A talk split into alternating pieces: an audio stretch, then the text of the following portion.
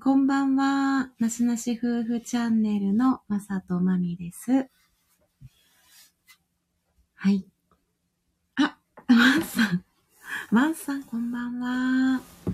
こんばんは。ワンさん、こんばんは。宮城さん、こんばんは。ありがとうございます。ありがとうございます。はい今日は、えー生徒史シリーズ、見取りについてお話をしたいと思います。あ、健太郎さん、こんばんは。あはい、こんばんは。す。はい。今回、見取りについてなんですけどね。今はこの生と死の特集ということで、改めてなんですけどね、この私たちがこのシリーズをするきっかけっていうのが、まあ終わりは必ず訪れるっていうところで、この生と死についてね、改めて考えることで、私たち限りある命とかね、時間と向き合うことができるんじゃないかなと、死生観に触れたり、人生の密度が変わることで、もっとより良い方向に進めるんじゃないかなという、そういう始め、始まりからね、終わりを考えるきっかけとして、で、自分たちにとっても、今をこう大切によりよく生きるヒントにしたいという思いを込めてお送りをしています。で、今回、見取りなんですけどもね。はい。あの、私たちまあ、介護、看護で福祉医療の分野でいるんですけども、やっぱり高齢者の方とか、利用者さん、患者さんっていう、えー関わることがね、仕事上多いので、見取るっていうことも、本当に、あのー頻回にしてきているんですけど、やっぱこう、死期が近い方、もう死が避けられない状態の方に対して、えっ、と、まあ、最後の時間までをケアするっていうことをね、させてもらっています。はい。で、いろんな視点から多分語れるかなとは思っています。はーい。はい、それでは、あ、タミさんもこんばんさは。はい。こんばんは。はい。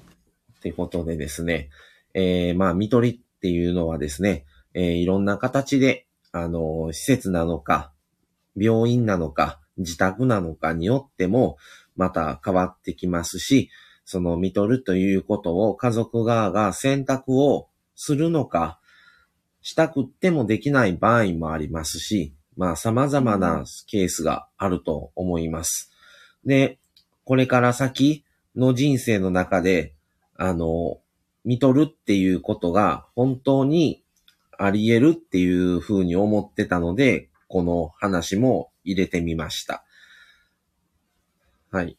なので、まあ、見取るって簡単に言っても、まず、見取る本、見取られる本人もですし、あの、最後まで、あの、その、本人に対して付き添う家族側の受け入れ体制っていうものも必要になってくると思うんですね。それは、あの、ハード面とソフト面があって、ハード面で言えば、例えば、その、人工呼吸器が必要になってくるかもしれないとか、器具ですね。うん。とか、あと、もし何かあった時に、その連絡先、訪問看護とか、まし、ましてや、あの、病院、今まで入院されてて、あの、もし何かあったら連絡をしてくださいって、あの、その辺の意思疎通ができている病院であるとか、っていう場合もあるし、仮にそれができたとしても、家族側がそれに対してしっかりと受け止めて、本人さんに対して、その辺のサポートができる体制がないと、気持ちだけではなかなか難しい部分があると思うんですね。で、家族と、うん、本人としてはもちろん家で帰って、家で最後を迎えるのが一番いいと思ってる方とかも多いと思うんです。ただ、それをするには、やっぱり本人だけでは、本人のしたいという、そうしたいという思いだけでは、なかなか実現までは結びつかなくて、そうするためには先ほど伝えた、そのハード面とか、あと、家族側がそれに対して対応をしていこうという気持ちとかソフト面ですね。うんっていうことも、両方が備わらないと、なかなか正直在宅でっていうのは難しいと思うんですね。で、皆さんやっぱ家族の方もお仕事があったりとか、付きっきりに、ちゃんとその方に対して、できるだけの体制を取れるようになってればいいですけども、なかなかそれって難しいと思うんですね。で、本当はそうしたいけど、できないからもう病院でとか施設でっていう風になることも多いと思います。本当に在宅ってなると、おそらく病院とか施設からどこかのタイミングで在宅へ、えっと、移動する。その時に包括的なチームで、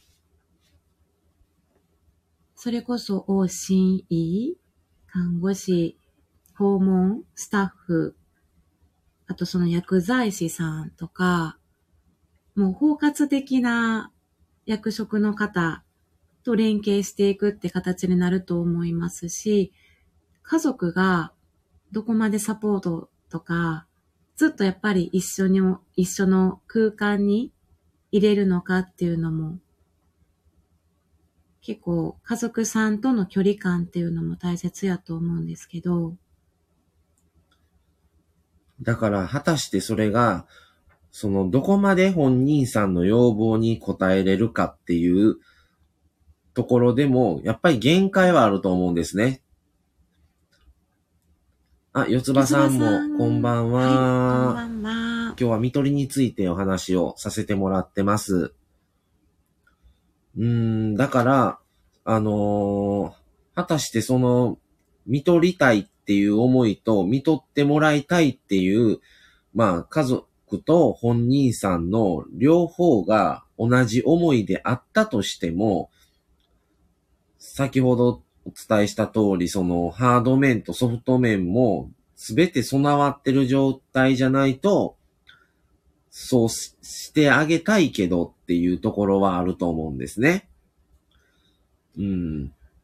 僕も自分のおじいさんを亡くなった時に、もう特にすることがないので、もう、もう病院から退院してくださいっていう風に言われたんですね。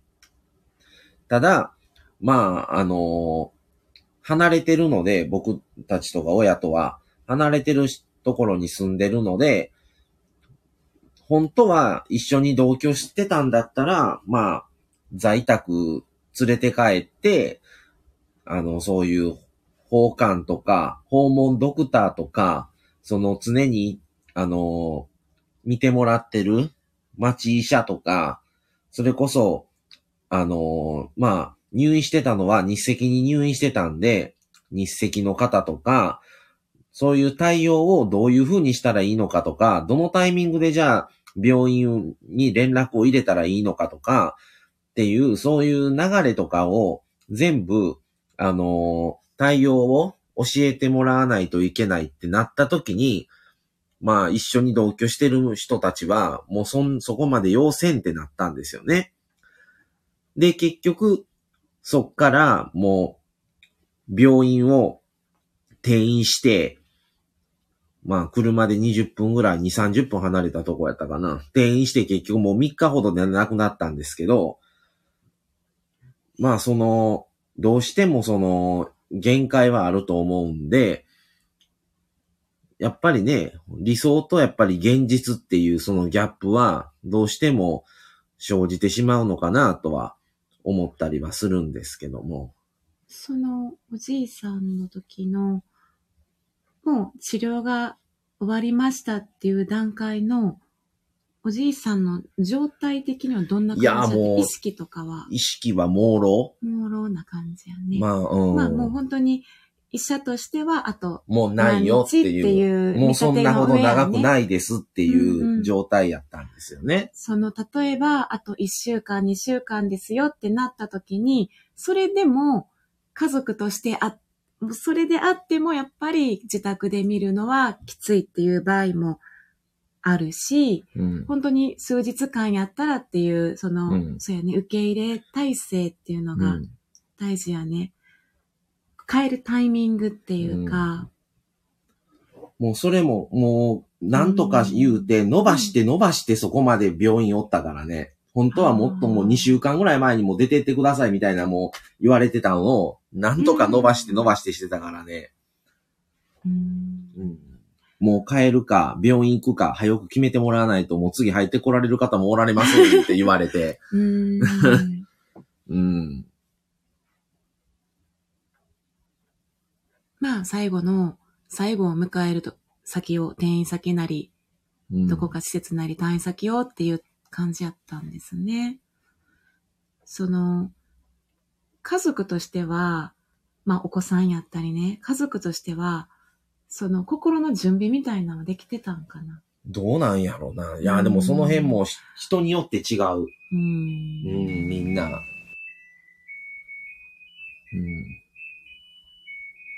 多分、今の主治医とか、そのほんまに終末期医療の段階にターミナルの人をやったら、まあ家族に、えっと、説明、病状説明とか、まあお電話でもいいし、やっぱり細かくやっていってはいるんやと思うんですけど、その辺のことがちゃんとできてないと多分家族もうん。準備が、心の準備やったり、あともうちょっと、あの、生きれると思ってるけど、そんな3日後にまさか亡くなるとはっていう状態になる、なってたら、やっぱり、まあもう分かっとったけどね。もうその辺は、だってもう、んんんもうだって傾向からは食事は、口からはもう無理ってなって、もう色もしませんって言ったから、うんもうそれやったら特にすること他ないんでってなって、もうん。う、もう退院の日を早く決めていただいてっていう感じやったから、うんもう長ないなっていうのはもう分かってたことやからね。うんうん。もう色するのを拒否したから、うん。もうあとは本人がどこまでの体力で持つやろっていうだけやったから、うん本当は連れて帰るべきやったとは思うけどう、んそれを受け入れする側が、もうそんなん絶対無理ってなったから、もうしゃあなし病院ってなって、24時間やもんね。もう、もうできひんって最後まで言って24時間の介護が必要。うんで、いずれは見とる、見とら、見とりっていうのが見えてるから、うんまあ、在宅、結構本当に在宅で、お家で最後っていう気持ちが強い人の方が多いんだけど、結局のところ施設とか、うん病院の方がほんまに8割ぐらいの人たちが、無理なんよね。そう、在宅っていうのが現実では難しい。すごい条件が揃わないとっていうのはありますね。うーん。四つ葉さん、人を見とったことないんですよね。急にってパターンが多いので。うんうーん。まあタイミングもありますからね。もう、もう近いって思っとってもたまたま自分が席外してるタイミングだったら見とれないし、うー。うん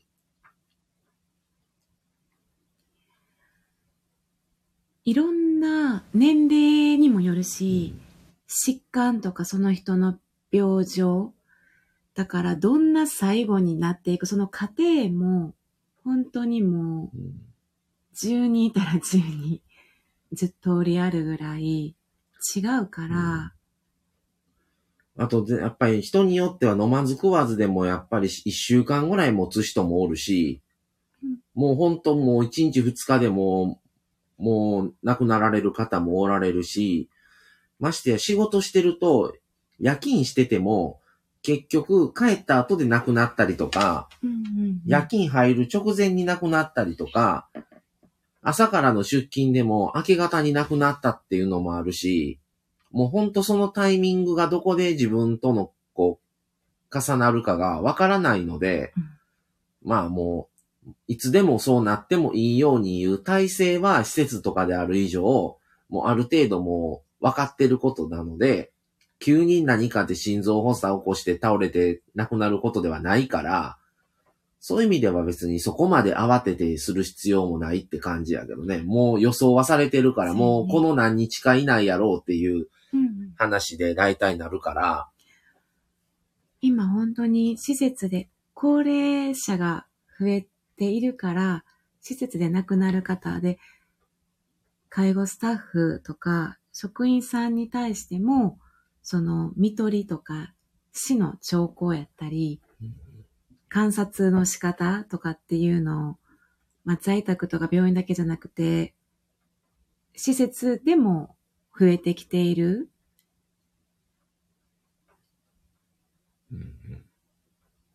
から、うん、亡くなる何週間前とか、何ヶ月前、まあ、1ヶ月前とか、うん。観察っていうのがね、うん。結構大事かもしれないね。うん。で、医師の見立てでやっぱり、あと何週間も、これは、だんだん最後に近づいているサイン、兆候だよっていうところで、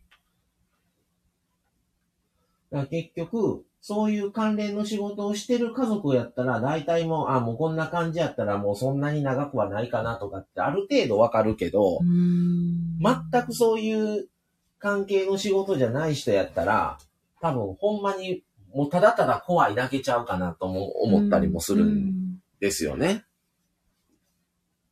例えば、ご飯食べれなくなる。もうご飯にも興味なくなっていいわとか、もう好みがバラバラというか、うん。今日はこれ食べたくないとか、あれが食べたいとか、でも食べさせたい。うん。もう口から食べれなくなっていくのが自然なんだけど食べさせたいとか、もうずっと寝てる。横になってる時間がうん。長い。だから起こそうとするけど、でももう寝ているのが自然だから、うん無理やりに、うん、起こしたりしなくてもとか、もう喋、喋ることもしなく なってくるけど、もう、言葉はもう重要じゃなくなってきてるような段階にうん。入ってきてると、ただもうスキンシップ取ってあげたり、ただただそばにいるだけでよかったりとか、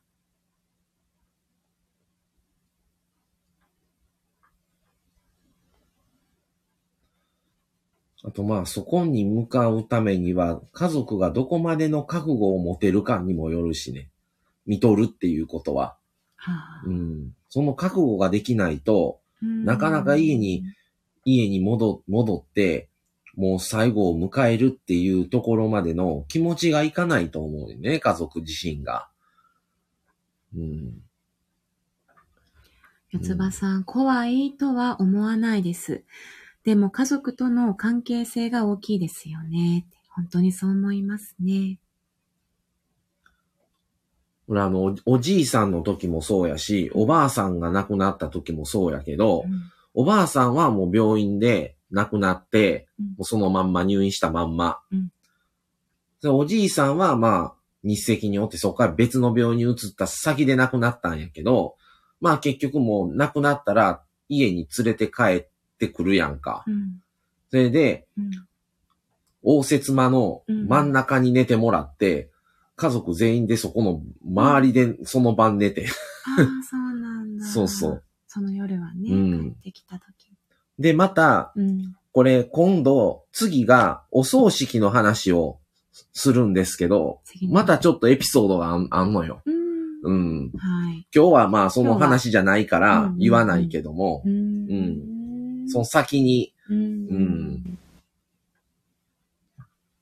ちょっとイラッとしたことが起こるそうな、の起こる。起こるね。おばあさんの時だけど。ああ、そうなんだ、ね。そうそうそううん。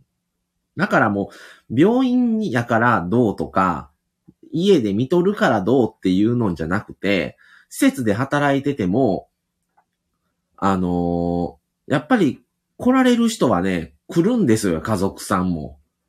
うん。だそこである程度関係性って分かったりするんですね。ね家に、家で一緒に最後を迎えることはできないけども、やっぱりいつでも連絡くれっていう人は、ちゃんとその辺も言われるし、家族さんが。早めから泊まる人だっておったし、かと思ったら、全くもう、あ、もう、あの、お願いします。もし亡くなったらここに言ってもらって、みたいな人もおったし、ねご遺体と一緒にってことですね。そうです、そうです。んあ、四つ葉さんも同じことをしたのでわかります。ううんん。うん。あの、家族さん、まあ、そうやね。家族さんが、その、まあ、急な場合もそれはあるとは思うんですけど、うんまあ、覚悟、ある程度の覚悟があって、うん。大体余命これぐらいだなって中で、どれだけコミュニケーションをその個人の方と取ったかっていうのも、うん。本当にこの四つ葉さんがおっしゃるような家族さんとの関係性にひ、響くなっていうのもあって、それは亡くなるご本人にとっても、その、最後言葉を交わせる時間があったとしたら、まあ、意識なくなるまでにね、まあ、振り返る、その中で、まあ感謝でも何でもいいんですけど、感謝やったり、家族との思い出を語ったり、例えば謝りたいことを謝ったりとか、うん。お互いにコミュニケーション、家族と、する時間っていうのがすごいその、一番本人にとって一番意味がある時間なんかなって思う。生きてきた、その価値ってみたいなものを、最後やったとしても、その人にとってすごい重要な時間かなと思う。なそういう、そういうのも結局その人自身がうんうん結局どういう風に生きてきたかっていう、どういう風に家族と関わってきたっていうことも繋がってくるんですよね、結局。そうねん。うん。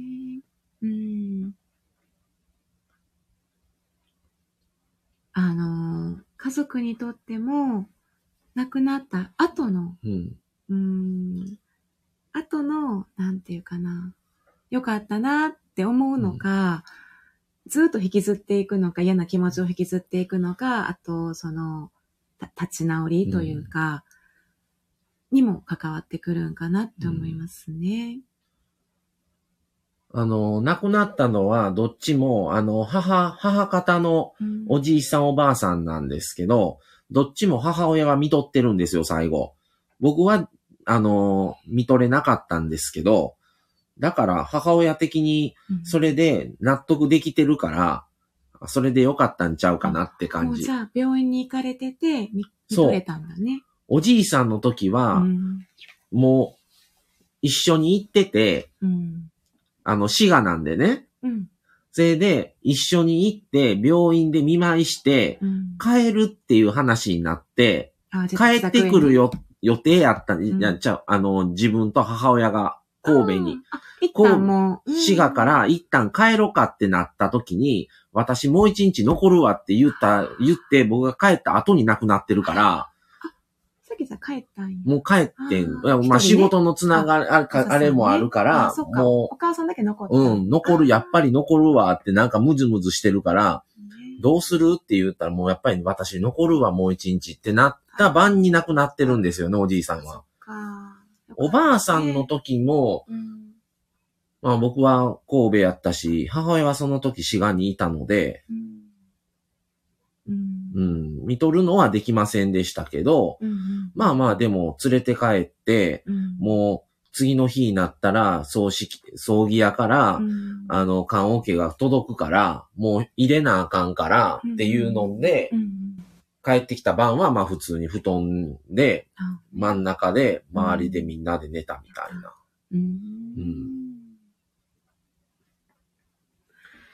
よはい。あ、えっ、と、にゃーさん、こんばんは。あ、こんばんは。はい。ありがとうございます。今日は見取りについて話をしています。四つ葉さん。母はまだ元気で、今でこそ母との関係が多少改善したのですが、もし前のような関係性のまま最後を迎えたら多分私も事務的になってしまうと思います。うん。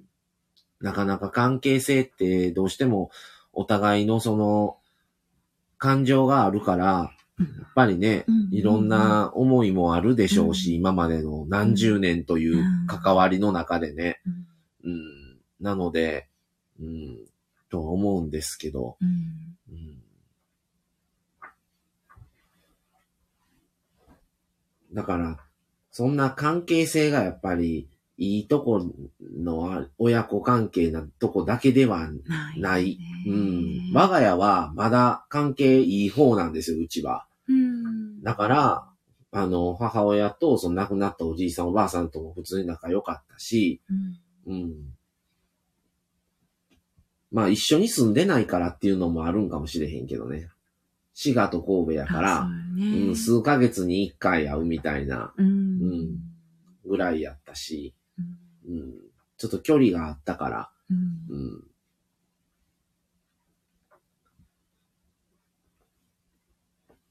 まあだから、その病院やから施設だから、その、やっぱり在宅をもし本人さんが希望しててもできなかったからと言って、あんまりそこは重要視しなくていいんかなと思ったりね。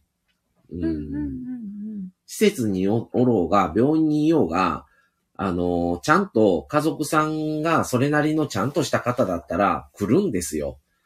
だから、そこで来るか今回やと思うんだよね、基準としては。まあもちろん本、それは家族さんだけの問題じゃなくって、本人さんにも何かしらの問題はあったんやと思うんですよね。仮に家族さんが来なかったとしたら、うんうん。その、来ようとしてるんじゃなくて、もう来ないっていう。仕事を優先するって、そうあるようね。ん、親とかだったら、うんよっぽどじゃない限りはう、ん。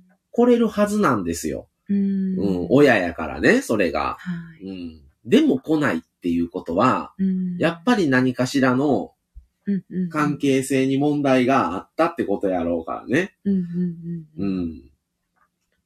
だからそこはもう、この仕事をしている以上客観視して、ああ、ここはよく、あ何人も来られて誰が誰なんみたいなうん。ところもあれば、うん。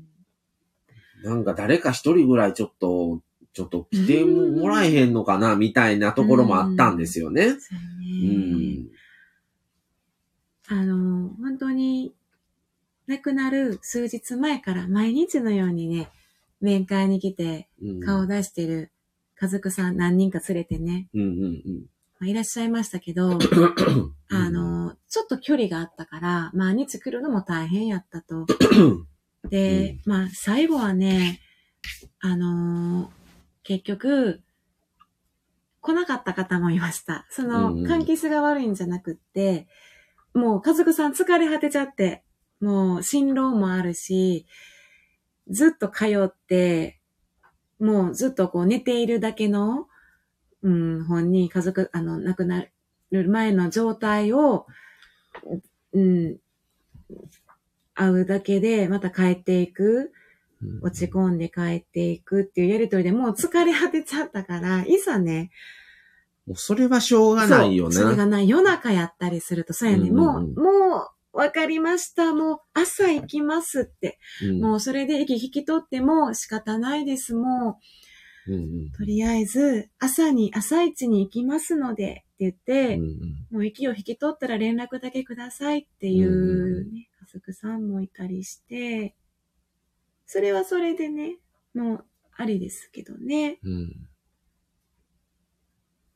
ん。ずっと誰かがっていうのはなかなか難しいと思うんですよこれはね。ね、本当に、うん。私たちも励ますんですけどね、また病院の見取りってちょっと違うかもしれないんですけど、ちょっとこう心電図モニターはつけてるので、あの、大体の心拍数がわかる呼吸数と酸素の飽和度で、大体が分かってくるんですけど、もう心拍数がいよいよだなってなってくると、お電話をしたりするんですけど、なかなか向かってきてくれる、家族さんもね、向かってきてくれるんですけど、持つかなっていう、間に合うかなっていう時は、ほんまに励まして、寄り添ってはいるんですけどね。あの、もうね、本当に脈も取れないぐらいなって、なんていうかな。呼吸も本当に止まっているんだけど、心臓が最後にまだ動いている状態でも耳は聞こえているってなんか言いますよね。だから、ちょっと頑張ってねって励ましたりしてますよね。でも間に合ってね、そしたら、家族さんも良かったなって思うんですよね。もうでももう近いっていうのはもう何日か前からはある程度もう分かってるから、もう、もうあとは運しかないっていう感じそのタイで、ミングね、本当にそのお母さんの話でもそうやけど。ただまあほんまに、うん、あのー施設だったら、うん。血圧が取れなくなったら連絡するんですよ。ああ、もう測定不可。もう測定不可だったら。そっかうん。うん。そうやね。もう数時間前って感じやうね。ん。で、酸素も取れないし、うん脈、そうやね。今もう、あの、水銀のやつって禁止になってるやんか、使うのが。ああ、ただ、うん前は、うん。まだ使えない、だからもう水銀のやつってもう危ないかな、なんかでもなかったりする。水銀がねうんうんただ、前、は、うんあの、普段の時ってもう電子の方が早いから、うんうんうん電子でやって、電子で取れなくなったら水銀でやってた。ねうん正確にね。うんだから、うん水銀の血圧って測れますか？みたいな、ああ、聴診器でね。うん、やれるんか？みたいなのを、うんそういう教育みたいなのとかもやってた、夜勤者は。そ。れは測れなあかん言うて。へえ、そんうな、ん。してた昼間はナースがいるけど、夜はナースがいないから、ケアワーカーさんもやってるうんんがね、。それぐらい測れなあかんみたいなへで、やってる施設の時もあったね。うんうん。それでももう、負荷や測定できなかったらね、うん。いよいよ。四つ葉さん、親子といえ、許すってすごく難しいですよね。たとえそれが本当に最後でもっていう、本当になんか。結局蓄積やんか。うん何っていうのじゃなくて、うんうん今までの、うんもういろんなものの積み重ねのものやから、うんうんでもう大人になってしまってる以上、そんなん変わらへんやん、もう性格なんて。あもうその、その、そういう親とか、まあ子供もそうやけども、うんもうそういう人っていうので、受け入れれるか受け入れられないかのどっちかやと思うんですよね。もう、うん。うんうんうん。別に、絶対に許さなあかん、受け入れなあかんってわけじゃない。本当に家族のね、家族って独特やね。うんその、親子でも兄弟でも。仲悪い人とかあれやったら、うん大うん大変やと思うんですよね。うんなかなか修復するって。いや、大変。うん。いや、最後であってもっていうのは、うん。えーワンさん、僕の父は僕の目の前で倒れて意識不明になり入院して毎日のように行きましたが、うん家で寝ている間に亡くなり最後見とれませんでした。まあそういうこともね、ね本当にうなん。うん。そうそう、ヒロさん、水銀のやつって製造とか水俣条約で禁止されてるよね。なんかそうそう、そんなんやった。うん。もう今だから、水銀がないんですよね。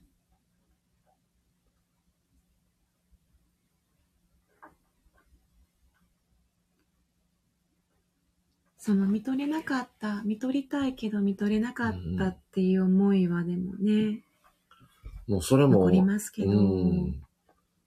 うん私も見とったって家族ね、家族を見とったっていう経験がなくって、その祖父母もまあ、早くに亡くなったっていうのもあるんですけど、小さい頃に病院で亡くなったとか、その知らせを聞いて、会いに行っている親の姿とか、うん。幼心になんか覚えてる、その、ご臨終ですっていうところに、親族、そういうところに立ち会ったっていう経験がなくって、本当に小さい頃に、おじいちゃんのお葬式で、おじいちゃんが棺に入っているみたいな、で、蓋を閉めているっていうような、本当にこう、映像として残っているぐらい、うん。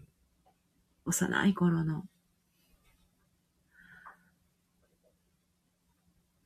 その、イメージが、こういう仕事をしているから、死に向かう人の過程っていうのが見れてるので、まだこうイメージはできるかなっていうのはあるんですけど、それがないと本当に混乱するかもっていうのはあります。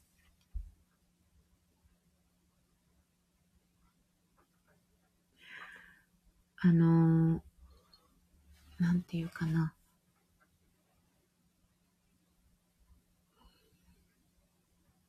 意識がなくなって、その、もう頭の機能とかもうん。落ちてきてるから、あの、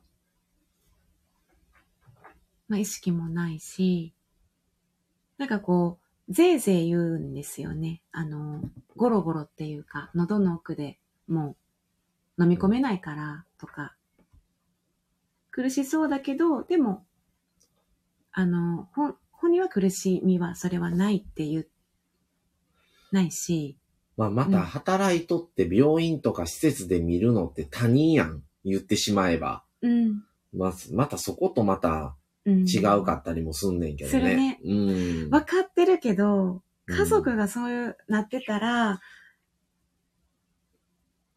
だからそういう意味では、いい経験をさせてもらったとは思うね、本当に。そうやね。僕ね、おばあさんは、僕がうん26の時に亡くなってるんですね。うんうんそう、おじいさんは僕が35、6の時なので、まだまあまあそんな、おじいさんに関してはまだ7、最近8年前ぐらいうん。だと思うんですね。うんうん。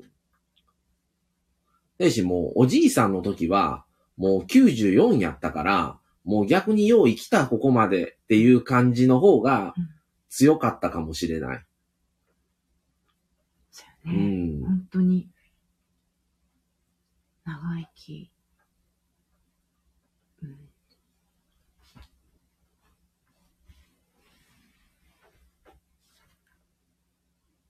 意識がなくなるのはわかるんですけど、その意識があるまでに言葉は伝えたいって思う。うん例えば耳は聞こえてるけれども、まだこう意思疎通がまだできるギリギリのところで、何かこうコミュニケーションを取りたいなって思いますね、うん家族と。でももう意識なくなったらもう苦しくはないので、こう、化学呼吸って言うじゃない、その、でももうね、あの、なんて顎が動いてるだけで、うん。もう胸でこう息してるあの呼吸っていうのはないので、苦しくはないんだけど、そういう、でもうほら、測定もできない、血圧もできない、うん。呼吸も止まっていって冷たくなってね、うん。色も変わっていってっていう姿を見るっていう、またそのうん、家族家族やったらっていうのは辛さはあるかもしれないから、うんまあ、覚悟っているんだなって思いますね。タミさん、私の祖父は病院で亡くなりました。90半ばだったので、大往生やねってみんなで話したのを覚えてます。いや、90半ばはうん本当に、そうです本ね。当にご立派ですよね。だから亡くなった、亡くなられた家族の年齢にもよるし、本当に。うん。そこに至るまでの経緯にもよるし、うんそうやね。ただまあ、いずれ自分もそういうことになるし、やっぱり自分が若い分周りの家族の方が年齢が上だったりすると、やっぱり見とるっていう機会もうん。増えていくだろうし、うん。うん。で、最後は自分も逆に見とられる時が来る、来るであろう、必ずっていう感じな、うんだと思うので、うん。もうそれはもう生きてる上での、もう順番だとうん、思うんですよね。う。うんん。まあ家族の人数に、の違いとかは皆さんあるので、それによって本当に、あの、見とったり見とられたりっていうその時の場面とか回数はもちろん違うとは思うんですけど、いずれやっぱり自分も見とる立場にもなるし、見とられることにも最後はなるわけですから、だから本当はそういう、そういうこともやっぱり想定をして、やっぱり生きて関わりを持っていかないと、うん。結局自分だけでは生きていけないと思うんですよね、人間は。どうしてもね、元気やったり、体力があったりすると、どうしても一人で生きていけてるっていう風にうん。思思いがちですけど、やっぱり知らないところで誰かに助けられたりもしてるわけで、うん。うん。うん。なのでその辺はね、やっぱりうん自分もやっぱりだんだん体は弱っていくし、人の力を借りないと、やっぱり自分のことができなくなってくる時も、いずれは訪れるとは思うので、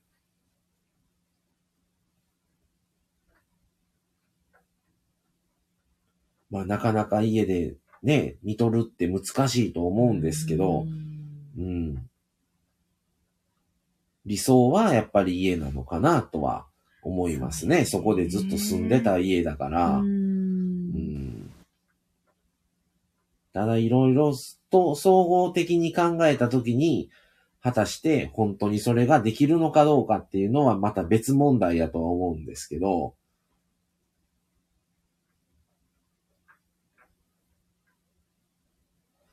まあでもね、なかなか家ってなったら皆さんの仕事も制限かけないといけなかったりもしてくるし、うん。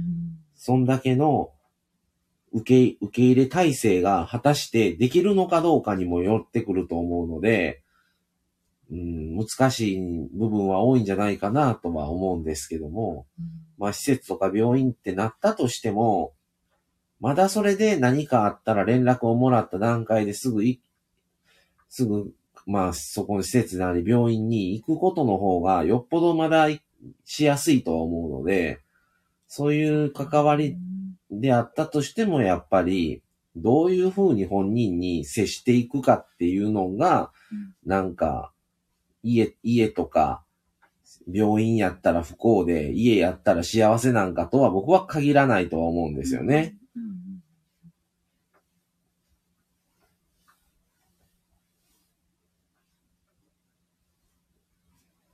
まあ、そうやって、一晩一緒に泊まったりとかね、病院でもね、うん。同じ病室でとか、家族さんね、寄り添って、うん、寄り添っている人もいましたね。うん。うん。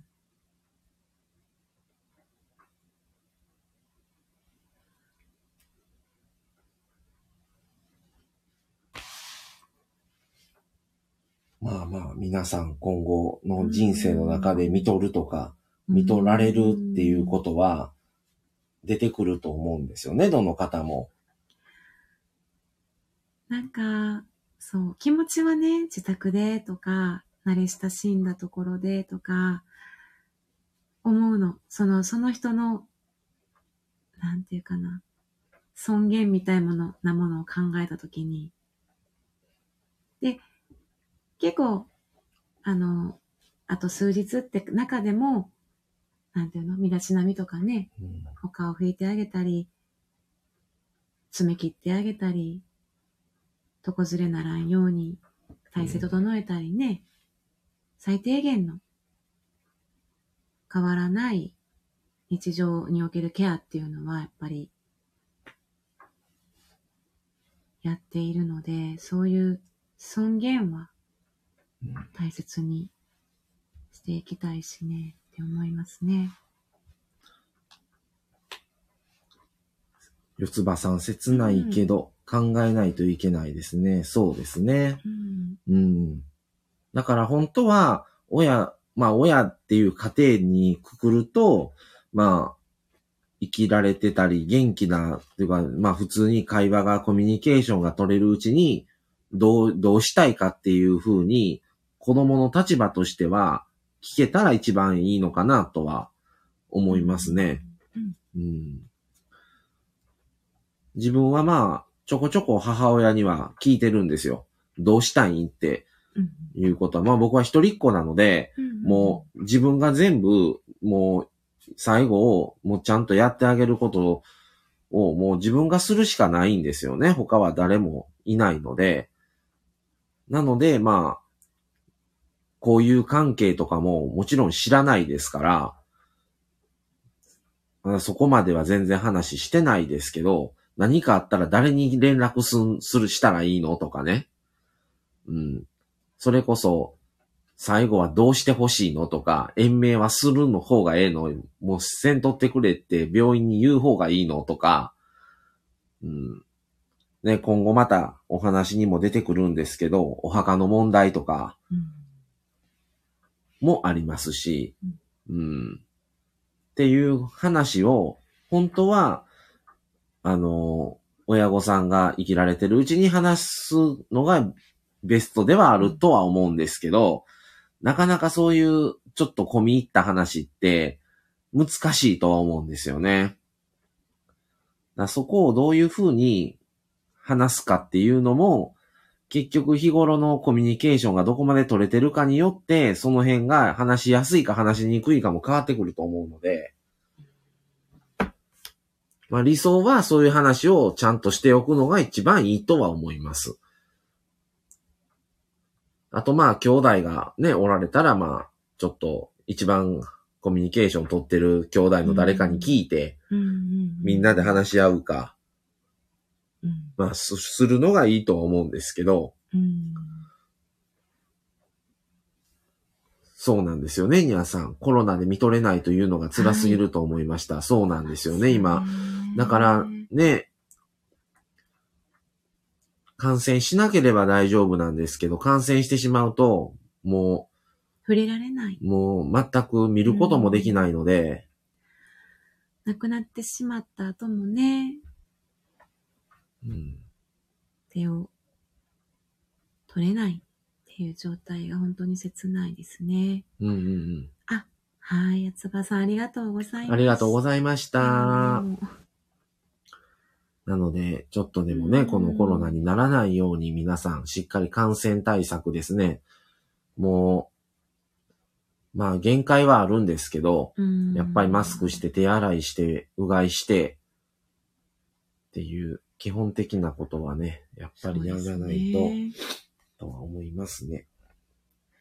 なんか人生の中で家族間でいろんな節目の話は必要な時はすると思うんですけど何か決める時とか進路やったりお金のこととかでもなんか死ぬこと死ぬことっていうかそういう人生の最後の話って避けられるっていうのがね、うん。わかるんですけど、絶対誰か、みんなが踏む段階、最終地点の、人生の最後の段階の話だから別に意味嫌われるものではないけど、その話だけはもう後回しになっていっちゃって、後悔したりとかっていうのが、うん。うーん、しょうがない部分もあるんですけどね、なんか改めて考えたら、自分に置き換えたりもね、できますもんね。まあ、この話をね、あの、させてもらったので、まあ、ちょっと、まあ、参考にまでは、とは言いませんけど、ちょっと考える、こういうことを考えるっていうことも、もしこれできっかけにしていただけたら、あの、この回はやってよかったなと、僕たちは思いますので、ぜひちょっと、頭の片隅にこういうことがあった、話されてたな、ぐらい思っていただけたらとは思います。で、明日は、できひんな、また、配信が。そうですうねん。ちょっと収録にさせてもらおうかな。あとね、生前葬と告別式の話とですね、あの、お墓のあり方、お墓の存在あり方についてっていうことと、あとはまあ、あの最終、最後の日は、あの宮城さんと、ちょっと、このもう生と死の全体を通してのコラボをさせてもらう予定で、あの、していますけども、はい。はい。ちょっと収録になるかもしれないです。ですねはい。ちょっともう回が追いつかないので、はい。はい。また告知していきますね。えー、にゃーさん、自分の最後の話は生きている間に明るくしたいです。うん。うん。自分がどう最後を迎えるかってイメージはしときたいですね。親と話すのも大事やけど、うん、夫婦間で自分はどうしてほしい？私はこうしてほしい？じゃあな、なった時に何をしたらいいの？お互いにみたいなうん、いう話もまた大事なのかなともうん。思いますね。うね。ん。もうこれだけは本当に誰が先に行くかなんて誰もわからないわけで、うんうん。うん。順番っていうのがね、うん本当にわからないですね。なのでそういう話をちょっと、うん。あの、日頃からするのって大事なのかなとは思いますね。はい。タミさん、このチャンネルをきっかけにこの前、主人と告知について話しました。あーありがとうございます。なんか参考にで はならないと思いますけども、ありがたいです、ねそういう、そんな専門的でもないから、うん全然もうですけど、ど素人の勝手にこう話してるだけなんうんで、思ったことを。でもなんだはいかありがたいです。うんうん、なので、ぜひね、皆さんこれをきっかけになればとは思います。ははい。ってことで、あのー今日は、はい、この辺で、い。はい、終わろうかなと思います。は。はい皆さん、あのーえー配信、えーこの時間までずっと、うんあの、聞かれた方ありがとうございました。はい。あのーまた明日、あのー収録にはなると思いますけども、あのー生前葬、告別式の件について話をはいさせてもらおうかなと思います。ので、ははい。すいませんでした。じゃあ今日は、はい。はい。じゃあこの今日はもうこの辺で、はい。終わりにしようと残しますね。ははいい。はい。思いまあすり。がとうござはいい。ました。ありがとうございました。失礼します。はい失礼しますさよなら。さよなら。